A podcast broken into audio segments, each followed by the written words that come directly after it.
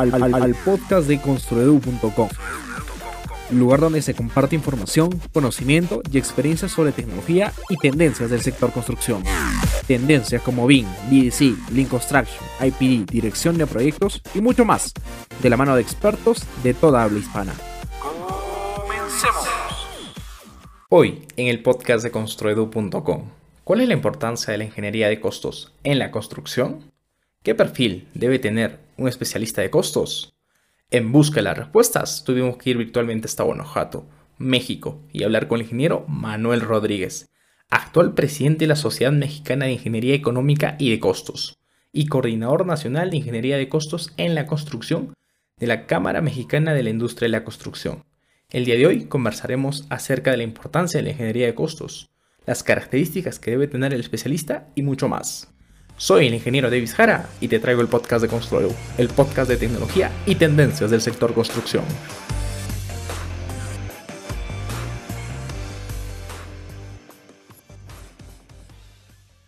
Bienvenidos a un nuevo episodio del podcast de Construedu. En esta oportunidad conversaremos acerca de la ingeniería de costos y su importancia en la construcción. Para eso hemos invitado a un invitado súper especial. Hablamos del ingeniero Manuel Rodríguez, el cual es actual presidente del Consejo Directivo Nacional de la Sociedad Mexicana de Ingeniería Económica y de Costos. Asimismo, es coordinador nacional de la Ingeniería de Costos en la Construcción en el Consejo Directivo Nacional de la Cámara Mexicana de la Industria de la Construcción. El ingeniero Manuel es un promotor, impulsor, podríamos decir, de la ingeniería de costos a nivel de Latinoamérica y creemos que es un tema muy importante que, en cual deberíamos tocar y desarrollar. Así es que ese es el motivo que el día de hoy el tema del presente podcast para conversar y charlar acerca de la ingeniería de costos y su importancia en la construcción. Ingeniero Manuel, le doy la más cordial bienvenida al podcast de Construedu y desde ya le agradezco acertarnos la invitación. Muchas gracias, Davis. Un gusto y un honor estar contigo y con tu público. Genial. Para las personas que aún no lo conocen, ¿quién es el ingeniero Manuel Rodríguez y a qué se dedica? Sí, soy ingeniero civil, eh, un ingeniero civil que egresó de la Universidad de Guanajuato y bueno, pues tengo estudios específicamente en gestión de la construcción, gestión de costos, eh, en la misma universidad, en, una, en economía de la construcción, donde soy profesor de posgrado y algunos estudios de maestría, con la especialidad sobre todo en ingeniería de costos. La verdad es que eh, me he desempeñado todo el tiempo en función de los costos de la construcción y en promover esta parte, por lo que, pues bueno, me considero como un promotor específicamente y alguien que cada día aprende más y más de sus alumnos, de su eh, entorno como tal y de todo lo que se da en el sector de la industria de la construcción. Genial. Me gustaría consultarte cómo así nace la pasión por la ingeniería de los costos. O sea, cómo la descubres y por qué te motiva a encaminarte por ese rumbo, digamos. Sí, para mí fue muy importante la formación y yo quería cuando salí de la carrera eh, ver en qué área de especialización tenía que hacer. Eh, para mí realmente eh, lo más importante era buscar el área en que más me gustara, que me agradara y que pudiese aprender lo más posible y, y esta área de la ingeniería económica y de costos eh, cumplió mis expectativas, ¿no? Eh, específicamente habían actividades que pues sí de, se desconocían, pero sí tenía una formación específica en, en, la ingeniería civil. Y pues bueno, dije, quiero aprender un poco de todo y un maestro me lo recomendó en su momento. Y pues eh, había muy poca información sobre todo en, en este país de, de, referencias en bibliografías, pero sí había algunas cosas muy, muy consolidadas, entonces eh, pues mi función fue identificar este área de oportunidad tan importante que después me di cuenta de que pues es tan extensa y que hoy en día es necesaria, eh, por lo que pues bueno, la universidad desde antes de me formé, me empecé a formar y bueno, busqué la forma ya técnicamente y, práctica, teórica y prácticamente para poder eh, desempeñarme y, trascender eh, pues en ese sentido fuera de México buscar las nuevas tendencias que existían y unificar lo que viene siendo hoy en día lo que es la ingeniería de costos. Entonces, esa fue como que mi historia muy, muy, muy corta. Eh, creo que parte de esta misma fue el cómo ir formándote con el estudio de posgrado, que es como lo he, seguido, para conocer y para poder atender todos estos rubros. Entonces, eh, prácticamente eso fue lo que a mí me incidió para poder irme al tema de costos y bueno, el conocer todos los cifras, detalles económicos, al llegar a la Cámara de la Construcción, pues prácticamente me impactó. ¿Por qué? Porque de ahí pude generar todo lo que quería y sobre todo todo lo que necesita un país como tal y con estos problemas que existen hoy en día. Para poder entrar un poco al contexto de la conversación de hoy, eh, como tú lo mencionabas, sabemos de la importancia de los costos y presupuestos en una obra, en un proyecto de construcción, pero aún no es conocido la especialidad como tal llamada como ingeniería de costos. Así es que eso me lleva a preguntarte ¿Qué es la ingeniería de costos? ¿Cómo lo definimos? ¿Qué abarca? ¿En qué consiste? ¿Qué nos puedes comentar? Sí, la ingeniería de costos tiene una referencia importante y un antecedente histórico en la administración de proyectos eh, en este sentido en, América y bueno, en el mundo con la creación de la Asociación del Avance de Costos. Eh, en México, en, hace 51 años, pues un grupo de especialistas eh, trataron de constituir una asociación que permitiera pues combatir la corrupción, trabajar en el tema de la transparencia. Y bueno, fue como surge en este sentido en su momento la Sociedad de Ingeniería de Costos, Sociedad Mexicana de Ingeniería de Costos, como se le llamó, la definieron como el campo de la ingeniería en el que se utiliza la experiencia y el criterio del profesional en la aplicación de principios y técnicas científicas a problemas de estimación de costos, control de costos y rentabilidad de inversiones. Lo que podemos identificar como la aplicación de estimación de todo eh, de una actividad en todo el ciclo de vida de un proyecto, producto o servicio.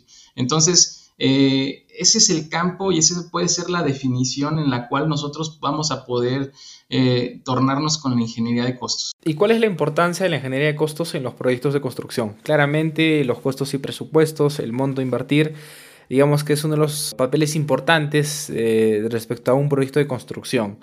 Pero según tu perspectiva, ¿qué rol juega la ingeniería de costos en un proyecto de construcción? Es clave. Eh, una de las actividades importantes, primordiales, es eh, determinar el costo para cualquier cosa que vayas a hacer. Entonces, eh, para la construcción, o ya se hace los servicios, expedientes, lo que tú vayas a generar, dependiendo de qué tipo de actividad vayas a hacerlo, si va a ser edificación, si va a ser infraestructura de cualquier tipo, eh, pues se tiene que hacer el costeo, ¿no? Se tiene que determinar, en este caso, los recursos humanos, monetarios, etcétera, para poder generar esta información. Por lo que entonces, eh, pues la importancia es que necesitamos herramientas, principios y técnicas, como lo, como lo es su definición, para poder eh, documentarlo y estimarlo como tal.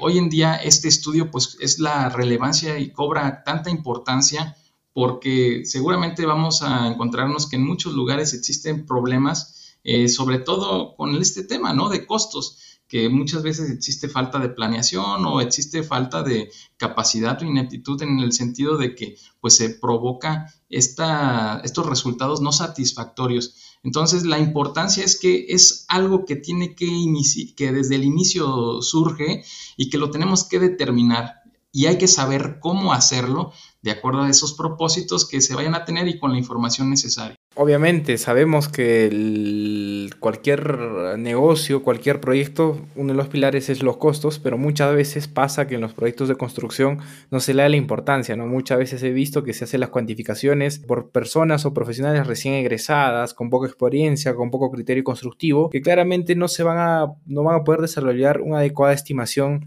primero de las cantidades a estimar en los proyectos de construcción y eso va a ser reflejado en los costos, ¿no? Por tanto, al margen que Mm, digamos, desde el primer punto de vista se, se dé a conocer que es importante, pero muchas veces la descuidamos y justamente eso iba la pregunta y creo que eh, mencionaste algo con mucha razón y que deberíamos tomar en cuenta. Bajo la definición que, que, hiciste de la importancia y por qué es importante la ingeniería de costos en la construcción, me llega a hacer la pregunta de que los profesionales al día de hoy también deberían especializarse en ese, en ese rubro o digamos dedicarse debería tener una mayor especialización respecto a la ingeniería de costos, pero también entiendo que para lograr esa especialización existe un perfil que debe tener el profesional. En ese sentido, te hago la pregunta, ¿qué perfil debe tener un profesional para que se pueda desenvolver en el área de costos y presupuestos en los proyectos de construcción? Para que, digamos, el trabajo y su labor sea de la mejor manera, ¿no? Y de los frutos que debería dar. Así es, eh, muchas veces creemos que el perfil que es necesario es el que nos llega, ¿no? Eh, y, es bien importante porque de aquí depende el patrimonio muchas veces, por ejemplo, para los constructores o inclusive para un país como tal si fueran funcionarios públicos. Eh, en ese sentido, es muy importante que este perfil debe de ir acompañado de ciertos conocimientos. Eh, por ejemplo, yo lo plasmo como conocimientos técnicos en primer lugar, que es lo que nos aplica la técnica que nos da la profesión, o sea, en este caso, pues el estudiar, el aplicar, el, lo que vamos aprendiendo en la escuela y que, bueno, a, la par ya con la experiencia y con todo lo que vamos eh, desenvolviéndonos, nos permite eh, conocer y prevenir y sobre todo eh, especializarnos en el tema que vamos a tener, pero van acompañados con más. Conocimientos en este sentido de la mano normativos, eh, la normatividad, la legislación que cada lugar, cada país tiene y que, bueno, cuando nosotros salimos de la parte técnica de una escuela o de alguna especialización, pues tenemos que acatar, ¿no? Porque pues existirá normatividad tanto para la forma en la que nos van a contratar, eh, sea pública, privada, pero también normatividad para poder desenvolverte, ¿no? La normatividad que eh, las leyes federales o las leyes eh, del trabajo, las leyes de seguridad social, las leyes de vivienda que existan en cada uno de estos países, pues te va a dar garantías, ¿no? te va a dar ciertas actividades que vas a tener tú que cubrir, los temas específicamente de impuestos, además, y, y todo lo que te va a tañir en el tema normativo, pues es importante que nos enfrentamos después a eso, ¿no? A tener que cumplirlo y no nos va a eximir de no conocerlo, esta parte. Hay conocimientos eh, también importantes como lo son los conocimientos económicos o contables, en los cuales pues el tema del... Eh, de las finanzas, de la economía, del tema fiscal, que también nos enfrentamos después del tema técnico, cómo administrar los recursos, qué tributarios se tienen que generar, qué actividades específicas, es, importante, ¿no? El control del almacén o las partes específicas que tú vas a tener que ir, eh, pues, ligando con otros profesionales eh, y que nos lleva a lo que pues seguramente tú te has eh, especializado y que conoces completamente, que es el tema de administración de proyectos, ¿no?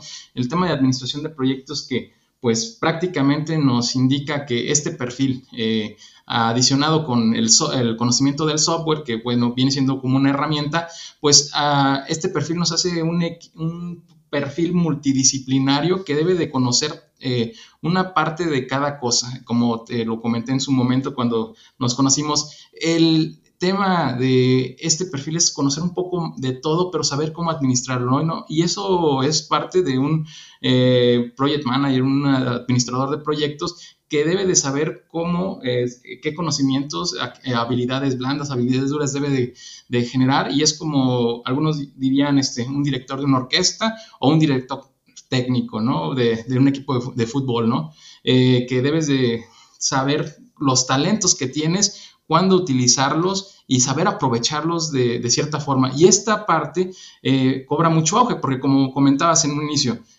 muchas veces mandan al especialista que debería de ser, eh, mandan a un recién egresado o mandan a quien está castigado o no sabes a dónde acomodar esta persona y lo mandas a estimar costos. Es el eh, principal error que se llega a tener. ¿Por qué? Porque requiere una formación eh, tanto técnica como en este caso teórica como práctica y además que se le puedan detonar cada uno de estos conocimientos. Eh, lamentablemente, pues confundimos el tema de la herramienta del conocimiento en software con que nos puede solucionar, ¿no?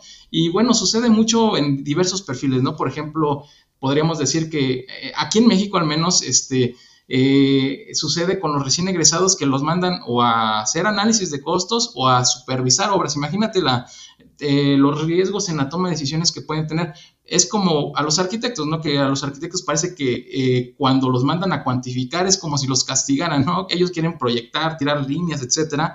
Por eso es muy interesante, ¿no? Que eh, no se, normalmente no se toma en cuenta eso y que hay que ser como que muy responsables en esta parte, pero también eh, empoderar a los futuros líderes eh, a los futuros estudiantes o a los recién egresados para que vean que este perfil es muy bueno. Es por eso que el ingeniero civil, el perfil de un ingeniero civil, atiende todo esto, porque a diferencia, por ejemplo, de los arquitectos, muchas veces en, los programas de estudios no se llega a ver esta, este tema de conocimientos específicos contables, ingeniería económica, estadística, probabilidad, etcétera, eh, porque es más de un tema de ingeniería y entonces es una fortaleza que llegamos a tener para poder utilizarla. Lamentablemente, cuando llegamos a esas materias, muchas veces, pues, este, no son como que muy bien vistas. Y también uno de las, ah, tal vez una de las actividades o uno de los errores que a veces llegamos a cometer es de que, pues, eh, pues, ¿sabes qué? A mí me gusta esta parte, pero acá no.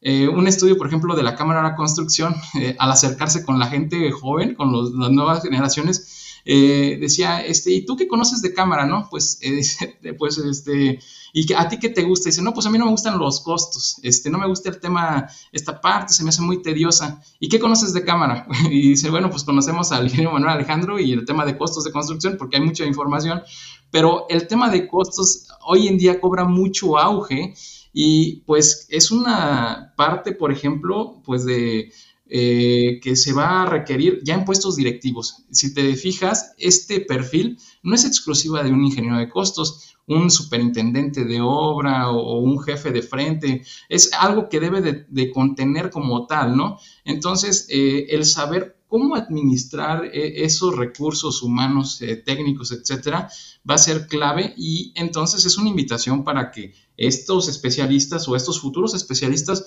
puedan encontrar en cada una de esas áreas eh, eh, cómo detonarlas, ¿no? Técnico lo podemos ver en la parte de escuela, la parte de posgrados, en la parte específica. Administración de proyectos, pues tenemos las, eh, las principales instituciones, que, institutos de gerencia de proyectos, el tema de Lean Construction, el tema de, de PMI, el tema de ITME, etcétera.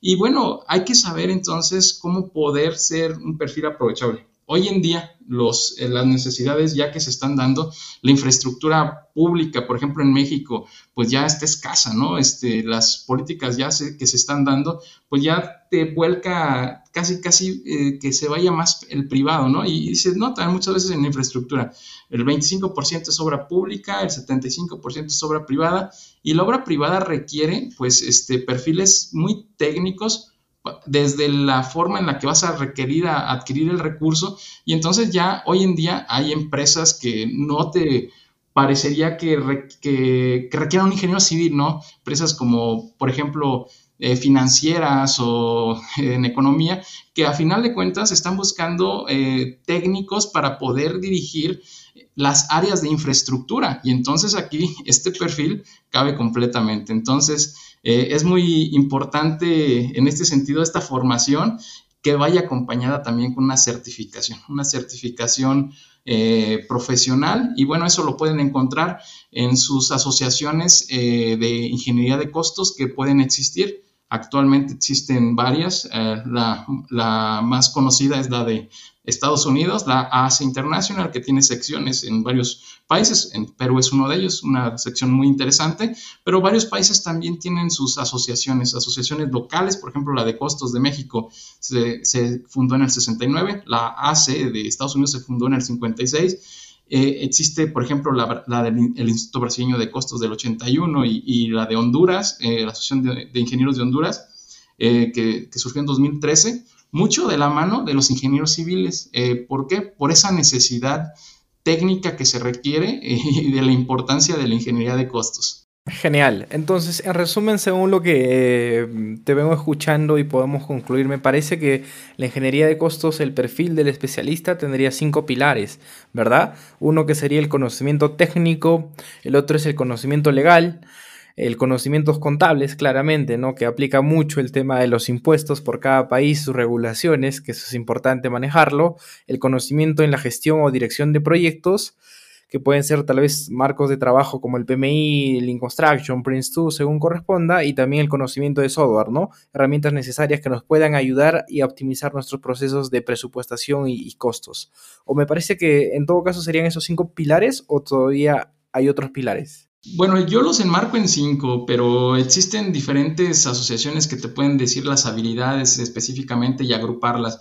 Al menos en México, con esas eh, cinco pautas, eh, las podemos eh, referenciar, que al final pues las puedes administrar en, en, cuatro, en tres, en dos, etcétera, pero yo contemplaría esos cinco como tal. Y claro, este tiene mucho sentido, ¿no? Porque para que saquemos prestos, claramente deberíamos tener el conocimiento técnico de cómo hacer un proceso constructivo. Me parece el, el, tema contable, como lo había mencionado, es importante el tema de los impuestos, ¿no?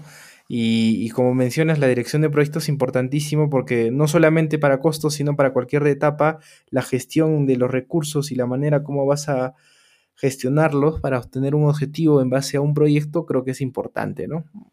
Wow, me, queda claro, por lo menos desde la perspectiva que, dejaste y mencionaste, eh, claramente a qué apunta un especialista de costos y qué conocimientos debería tener. Eh, ya entrando un poquito más a técnicas y a metodologías o herramientas, por llamarlo así, para establecer este, costos, presupuestos y demás, ¿qué técnicas de presupuestación nos recomendarías, recomendarías a la comunidad de Construedu utilizar para presupuestar específicamente proyectos de construcción? Eh, sí, mira, en función de la necesidad o el propósito que vayas a tener eh, específicamente para estimar, pues tú puedes agrupar y clasificar las técnicas, ya sean conceptuales o detalladas o, un, o en este sentido, pues una combinación, ¿no? Un ensamble o semidetallado.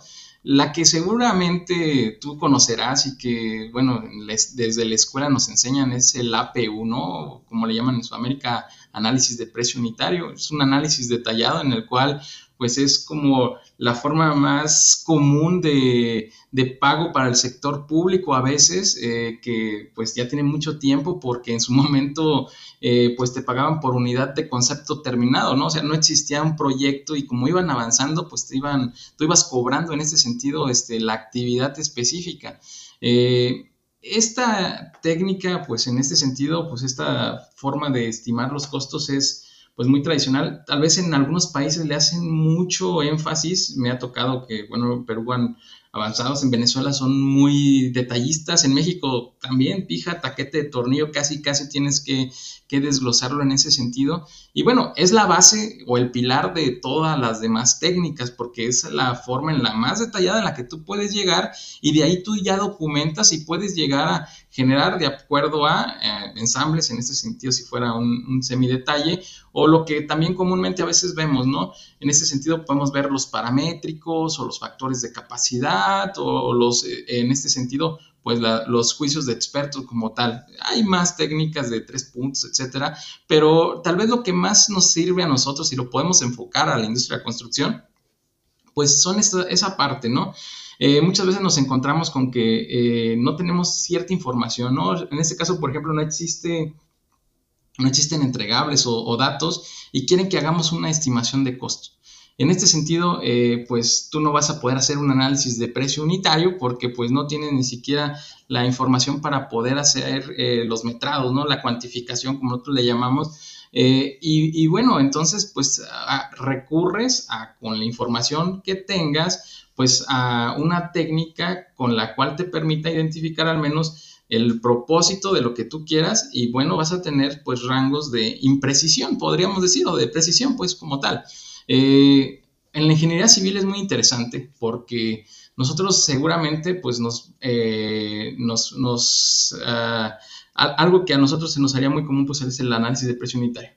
El siguiente pues es el análisis de parámetros, ¿no? Con paramétricos combinamos, eh, buscamos objetos similares, establecemos una unidad de medición, etcétera pero también existe una estimación que es un poco, bueno, más imprecisa porque no, no, no busca tener una precisión, sino ver una técnica de estimación conceptual que es la, el factor de capacidad, que por ejemplo hay elementos que no se comportan de manera lineal para poder hacer un paramétrico, ¿no? Por ejemplo, un tanque de almacenamiento de agua, no vas a sacarlo por parámetro de 100 metros cúbicos a 200, ¿no? No te cuesta lo doble. Entonces tienes que utilizar factores de capacidad o una planta de tratamiento con su gasto, etcétera. Entonces, eh, esa tendencia que ya viene a partir de, pues, de los estudios de ingeniería de costos en su momento que se llegaron a generar en los años 50 para las plantas de procesos, de refinerías, etcétera, pues es muy interesante porque pues, nos abre la posibilidad de conocer un poco más de esa información. Por ejemplo, yo desde que empecé a documentar toda la información para el posgrado, para poder dar una un nuevo giro, por ejemplo, en, la Universidad de Guanajuato, este, establecimos, bueno, sí, pues el precio unitario pues, se conoce completamente, pero está muy interpretable. Vamos a generar reglas generales de presupuestación y dentro de esas, pues bueno, damos este, las mejores prácticas para estos análisis y bueno, mostramos todas las demás técnicas que pudiésemos utilizar, como son los parámetros, como son los factores de capacidad y cómo podemos conjuntarlo. Y, de ahí, pues ya tienes un abanico en este sentido, ahora sí que las cartas para poder decir ¿para qué necesito yo este, esta estimación? Y bueno, este, ¿qué garantía tengo o inclusive mi confiabilidad de, la estimación como tal? Desde la perspectiva de estrategias o herramientas o maneras de gestionar eh, los costos, existe una herramienta, bueno, que es bastante conocida y promovida por el PMI, que es el tema del valor ganado. ¿Ahí aplicaría eh, como una estrategia tal vez para la gestión y control de, los proyectos o, no? Así es. Bueno, el valor ganado lo vas a, tomar ya cuando estés en una fase, ¿no? Mucho de esto lo haces a partir de, dependiendo de en qué proceso te encuentres, ¿no? Podríamos decir que mucho de lo que podremos eh, indicar para esta técnica, que lo que te estoy mostrando es para el proceso de la planeación. Eh, como bien lo comentas, para el tema del seguimiento y control, el valor ganado va a ser una herramienta que nos va a ayudar pues a identificar pues la base y el control para saber eh, cómo se va a comportar y cómo van las desviaciones como tal. Muy importante que para poder aplicar esto requerimos tener la planeación bien resuelta, ¿no? Entonces, eh, para mí es muy importante desarrollar en el tema de planeación los, las técnicas que nos permitan y la retroalimentación para poder después utilizar pues esas técnicas ya de control como tal. Entonces, concluyendo un poquito lo que mencionas, es que para cada estado o en la etapa que estoy del proyecto y la etapa que estoy presupuestando hay distintas estrategias y técnicas que uno debe aplicar y tal vez antes de, de pensar, digamos, a hacer la presupuestación, primero establecer la pregunta en qué etapa estoy, qué necesito y en base a eso tal vez elegir la mejor estrategia, ¿no? De, de, de hacer la presupuestación correspondiente. Así es, es a lo que le llaman muchos el, nivel de madurez del proyecto, ¿no? O sea, entendiendo como madurez, pues qué entregables tienes o qué información es con la que cuentas y tú sabrás que si cuentas con toda esa información, pues vas a tener muy buenos resultados porque van a existir pues diferentes eh, características que te van a dar el, tema, el tipo de estimación. Eh, seguramente si tú quieres decir, ¿sabes qué? Yo quiero tener una estimación de costos lo más eh, precisa posible, pues tú dirías qué es lo que necesito para tenerlo, ¿no? Entonces tú de ahí vas construyendo tu madurez, requiero de todo el expediente técnico, estudios preliminares, eh, X, Y cosas, eh, entregables de ingeniería, de, de, administración, etcétera. Y bueno, prácticamente con eso pues podemos entender lo que más adelante a veces confundimos con que hay un sobrecosto, hay cambios, etcétera.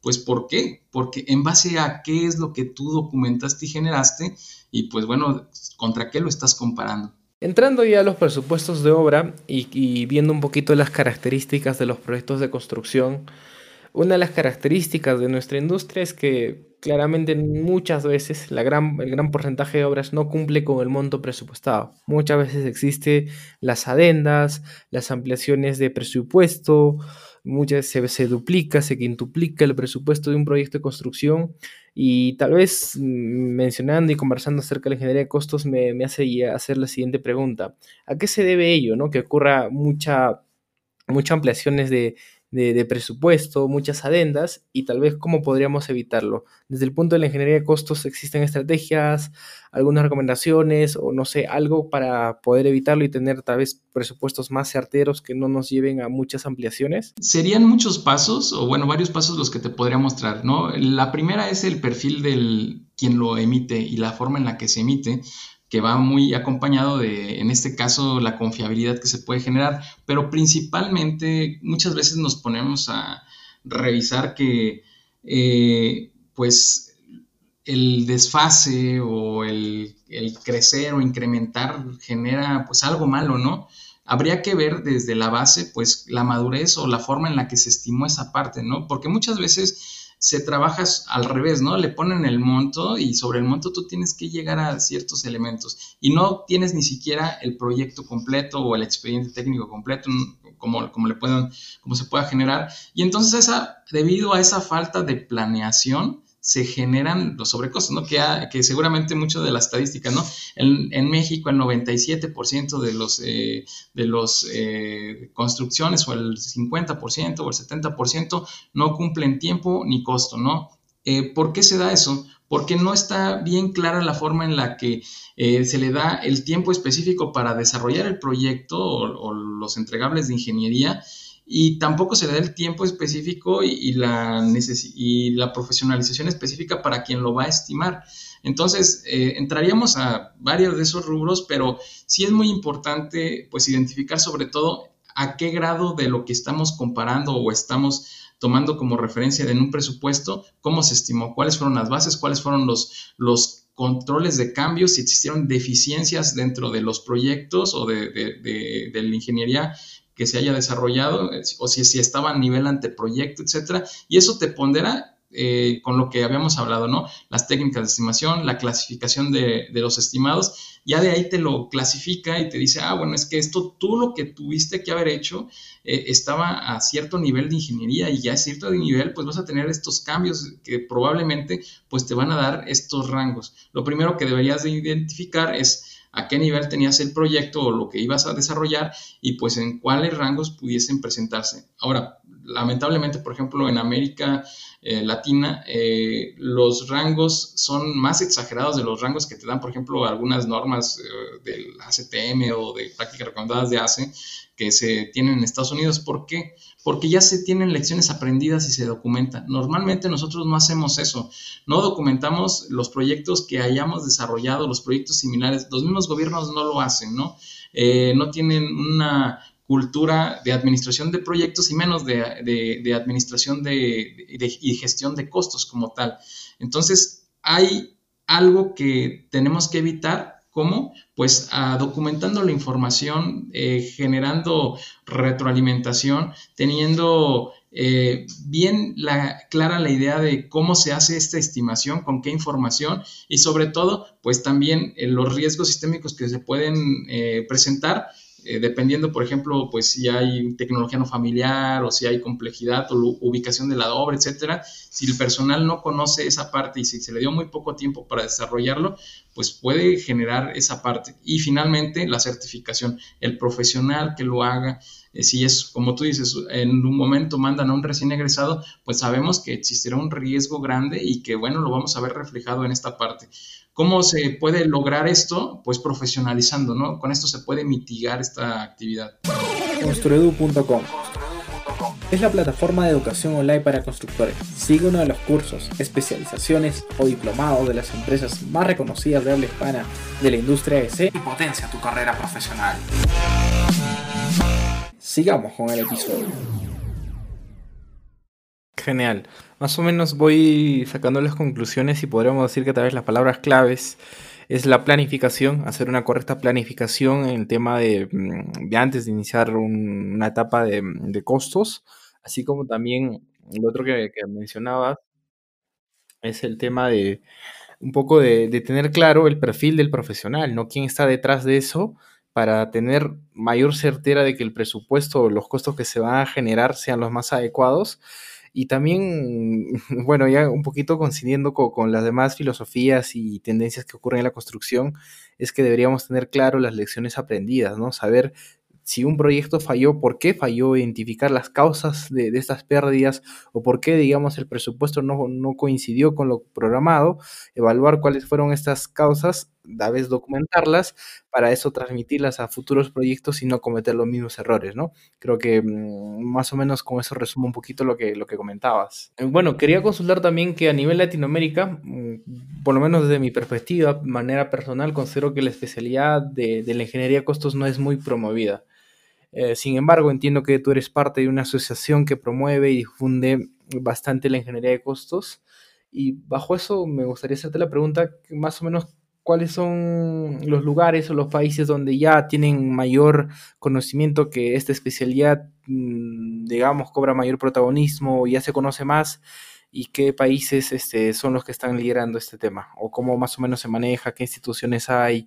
¿Qué asociaciones ya están consolidadas en otros países y demás? Algo que surgió como una necesidad en los años, a finales de los 60 fue eh, el promover esta especialización en ingeniería económica y de costos a través de la Sociedad Mexicana de Ingeniería Económica y de Costos, en el cual soy el presidente del 26 Consejo Directivo, eh, pues eh, empezaron a promover el tema de difundir de manera profesional, promover las, los principios y técnicas para mejorar este, pues, las condiciones del país. En su momento, pues llegaron problemas pues, financieros, problemas de inflación, mucho, mucha actividad en la cual la asociación fue elemento clave y sobre todo pues eh, atendió de manera puntual y particular las necesidades que se tenían en un país. Eh, algo que promovieron mucho fue el profesionalizarlo a través y de la mano de las eh, de la academia, ¿no? de, de las instituciones educativas y se promovieron mucho tiempo, se promovió la primera maestría en Ingeniería Económica, Financiera y de Costos con la Universidad de La Salle en los años finales de los 70, principios de los 80.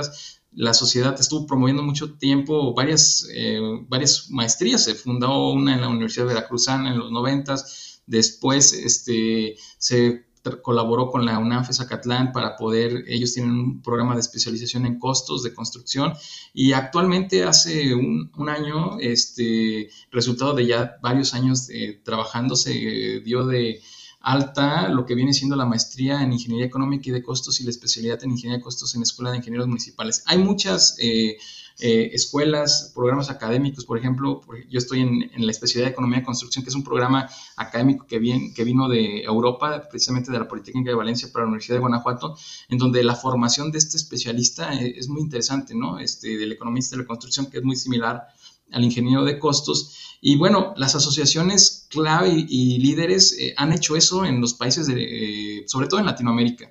Te puedo decir que eh, la historia en la administración de proyectos primero surgió eh, la Asociación Internacional o, del Avance de Costos, ASA International en Estados Unidos, y después en el 65 eh, surge IPMA, de, International Project Management Association, en el 69 surge PMI, en el mismo 69 surge la Sociedad de Costos y empiezan a surgir asociaciones en Latinoamérica.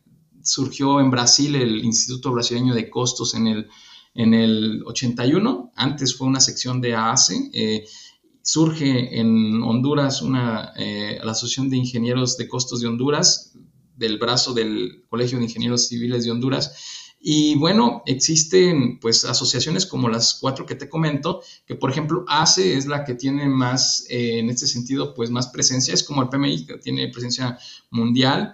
Eh, tiene secciones en todos los países, pero quien regula las asociaciones de costos es el International Costing General Council, que es el Concilio Internacional de Costos. Eh, ahí se agrupan las asociaciones de costos de todos los países. ACE, que en Estados Unidos, aunque tiene secciones, es, es, una asociación única en este sentido. Están asociaciones, por ejemplo, eh, de ACOSTE de Reino Unido, está DACE de Holanda, está la CISMIEC. En el 76 se fundó por precisamente Estados Unidos, México, eh, Reino Unido y Países Bajos esta, esta asociación y se empezó a certificar al profesional de costos. Ya se cambió a su programa de ICC a CCP, y algunos siguen como igual con el Certificate Cost Engineer, como lo es DACE, como lo es eh, ACOSTE.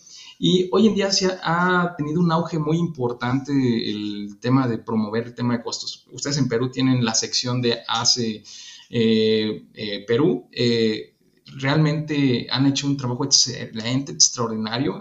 han puesto a Latinoamérica prácticamente y América Latina en el mapa. Ya hay, hay ocho congresos que se han realizado en Perú con un grupo de jóvenes y bueno, no tan jóvenes acompañados también, este, que pues interesados en poder promover y conocer qué se tiene, ¿no? Las tendencias, este, sobre todo a nivel mundial.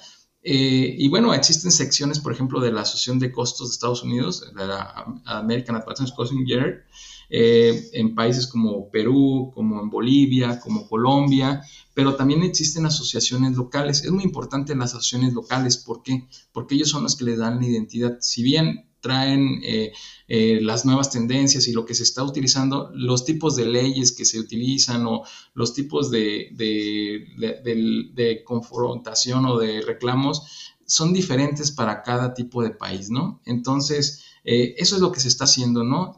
cada país ha buscado que se tenga la representación específicamente. Nosotros eh, somos reconocidos, por ejemplo, eh, ustedes tienen el Colegio de Ingenieros Civiles de Perú, que es el que congrega a todos los ingenieros. En Bolivia está la Sociedad de Ingenieros de Bolivia y nosotros tenemos la Unión Mexicana de Asociaciones de Ingenieros y ahí se agrupan todas las especialidades de ingeniería y de las subespecialidades. Por ejemplo, está la ingeniería civil, están los colegios de ingenieros civiles, las federaciones, los colegios químicos, etcétera, pero también están los ingenieros eh, estructuristas, los eh, geotécnicos, los aeronáuticos, este, ingeniería económica y de costos. Y entonces, pues eh, nosotros somos esa área que está reconocida por esta asociación el área específicamente del país y cada país requiere eso. Entonces, creo que lo que se está haciendo para impulsar es importante. Incidencia en programas académicos. Brasil va muy avanzado también. Te puedo decir que en Brasil, eh, eh, aunque pues es, portugués este, el idioma, eh, han pugnado por programas académicos también de posgrado. Tienen de hecho un MBA en ingeniería de costos y ahorita están anunciando una licenciatura en ingeniería de costos como tal. se ha promovido pues cada quien desde su trinchera, como podría decirse, pero pues es muy interesante porque eh, hoy en día, eh, como vimos, eh, hay una necesidad importante, ¿no? la necesidad de mitigar la problemática que existe y sobre todo de profesionalizar esta parte, el sector público, el sector privado, los funcionarios públicos y bueno, este es una oportunidad también para poder tener este perfil con las nuevas generaciones, con todas las habilidades que llegan a tener y aprovechar que Hoy en día tenemos prácticamente cinco generaciones que están conviviendo, ¿no? Y entonces podemos prácticamente eh, aprenderles de, eh, de, todo a todos. Genial. Bueno, me parece que en estos cortos este, minutos que hemos podido conversar, los mensajes han quedado claros y, y me parece que una especialidad muy importante que también merece darle la atención correspondiente es la ingeniería de costos y por la importancia y lo que hemos comentado a lo largo de esta charla estas preguntas siempre las hacemos a todos los ingenieros que nos acompañan en, los episodios del podcast de Construedu y me gustaría iniciar con el siguiente. ¿Cómo el ingeniero Manuel Rodríguez sueña y desea que sea la industria de la construcción de acá a 20 años? ¿Cómo te la imaginas? ¿Cómo desearías que sea, Manuel? Yo quisiera, eh, y yo espero que sí, que de acuerdo a las nuevas generaciones que hoy están, que serán los futuros líderes y sobre todo con lo que se esté trabajando, es que tengamos una industria transparente, una industria que permita crecer y tener rentabilidad para, en este sentido, para los constructores, para los profesionistas, para los que desarrollan eh, servicios profesionales y que nos permita crecer como tal, ¿no? No que nos haga cada vez, eh, a veces parece que eh, retrocedemos, que parece que somos cangrejos, sino que nos permita crecer tanto profesional como, eh, pues también económicamente, ¿no? Porque tenemos que tener una rentabilidad, pero sobre todo que sea una industria transparente, que haya podido mitigar el tema de corrupción, que con todas las tecnologías y todas las herramientas que hoy día se tienen, eh, tenemos los mismos problemas de hace 50 años, entonces creo que hemos avanzado bastante como para poder, como dices, ahora en 20 años poder llegar a tener un nivel ya muy avanzado y eso va de la mano de quien, de la formación de los futuros líderes y de los que, gente como tú y como todos tus compañeros que pudieron eh, estar ahorita iniciando o incidiendo en algo, pues si cada uno ponemos ese granito de arena aportando lo poco que, eh, que podemos conocer o que lo mucho que vamos conociendo a cada uno de ellos nos permita pues tener mejor país, mejor, eh, bueno, va desde la mejor ciudad, desde el mejor país, mejor sociedad y bueno, mejor América, ¿no? Claro, concuerdo con con lo que mencionas, tal vez una industria mayor transparente y tal vez ya no sea conocida como una industria que está rezagada a nivel tecnológico y productividad, ¿no? Y como tú dices, muchas veces pareciera que estamos retrocediendo más que avanzamos. ¡Wow! ¡Qué bonito!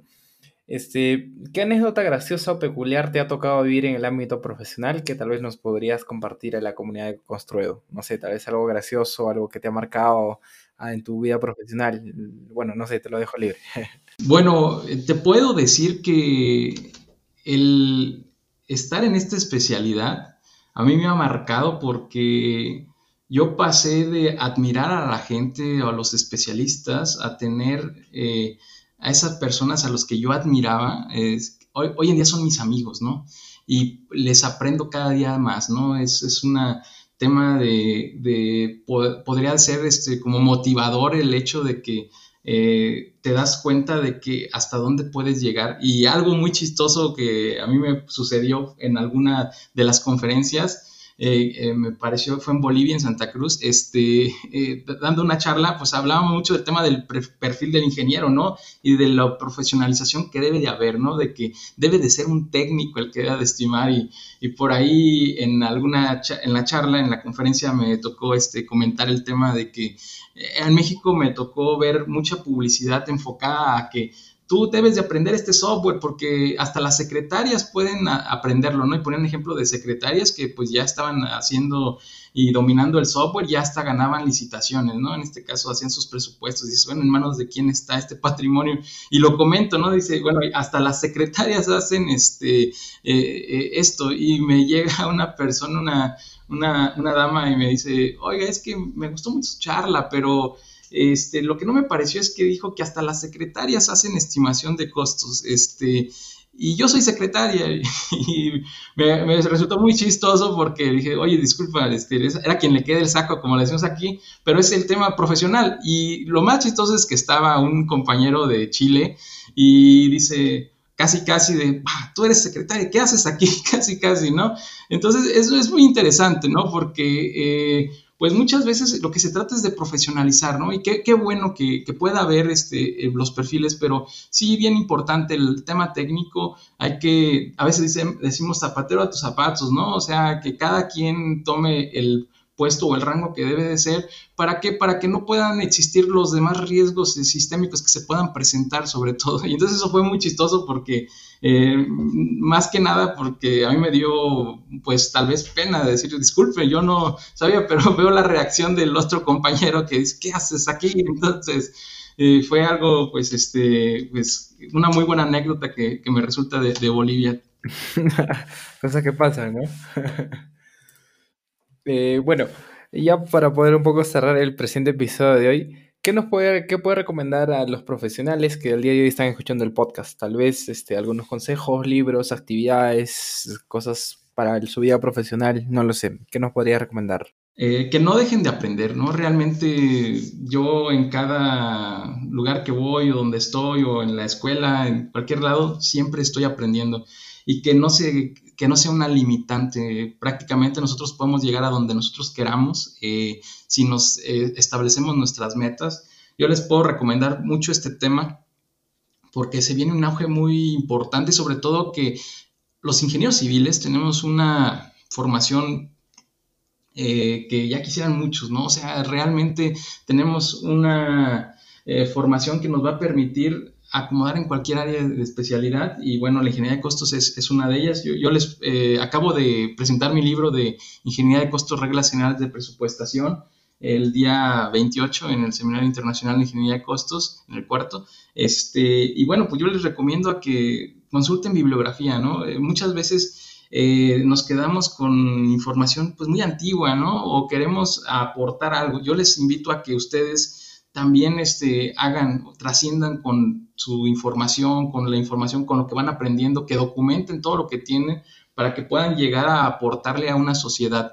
¿Qué libros les puedo recomendar? Pues bueno, eh, si están hablando de costos, este, el libro de costos y tiempos en edificación, que es para, en México es universal, desde el año 67, instalamos una medalla del ingeniero Carlos Suárez Salazar ahorita en, las, en el evento del seminario de costos, es algo que no debe de faltar en su, en su repositorio. Tienen muchos autores ustedes también en Perú, por ejemplo, Walter Ibáñez es un amigo mío y, y prácticamente su libro de costos, tiempos en carretera es muy bueno, los libros de la Cámara de la Construcción, eh, que puedan, hoy en día tienen acceso a información prácticamente eh, muy fácil, ¿no? Que no se dejen influenciar muchas veces mucha información en páginas web o en algunos eh, lugares es, incorrecto o es falsa, ¿no? Entonces que traten de documentarlo con información, con las universidades, con las asociaciones y que bueno, de ahí empiecen a aprender, este, y bueno, pues también invitarlos a que conozcan reglas generales de presupuestación, por ahí este,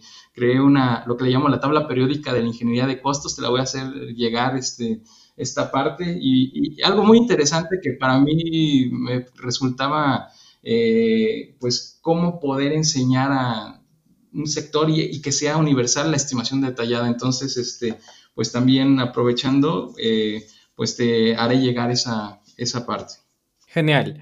Eh, bueno, ya saben, este, profesionales que están escuchando el día de hoy el podcast, este, hay que darle una vistazo al libro de, ingeniero Manuel. Me parece que sirve mucho valor y como está como conocimiento de último, de último alcance de, con las novedades respectivas de la ingeniería de costos.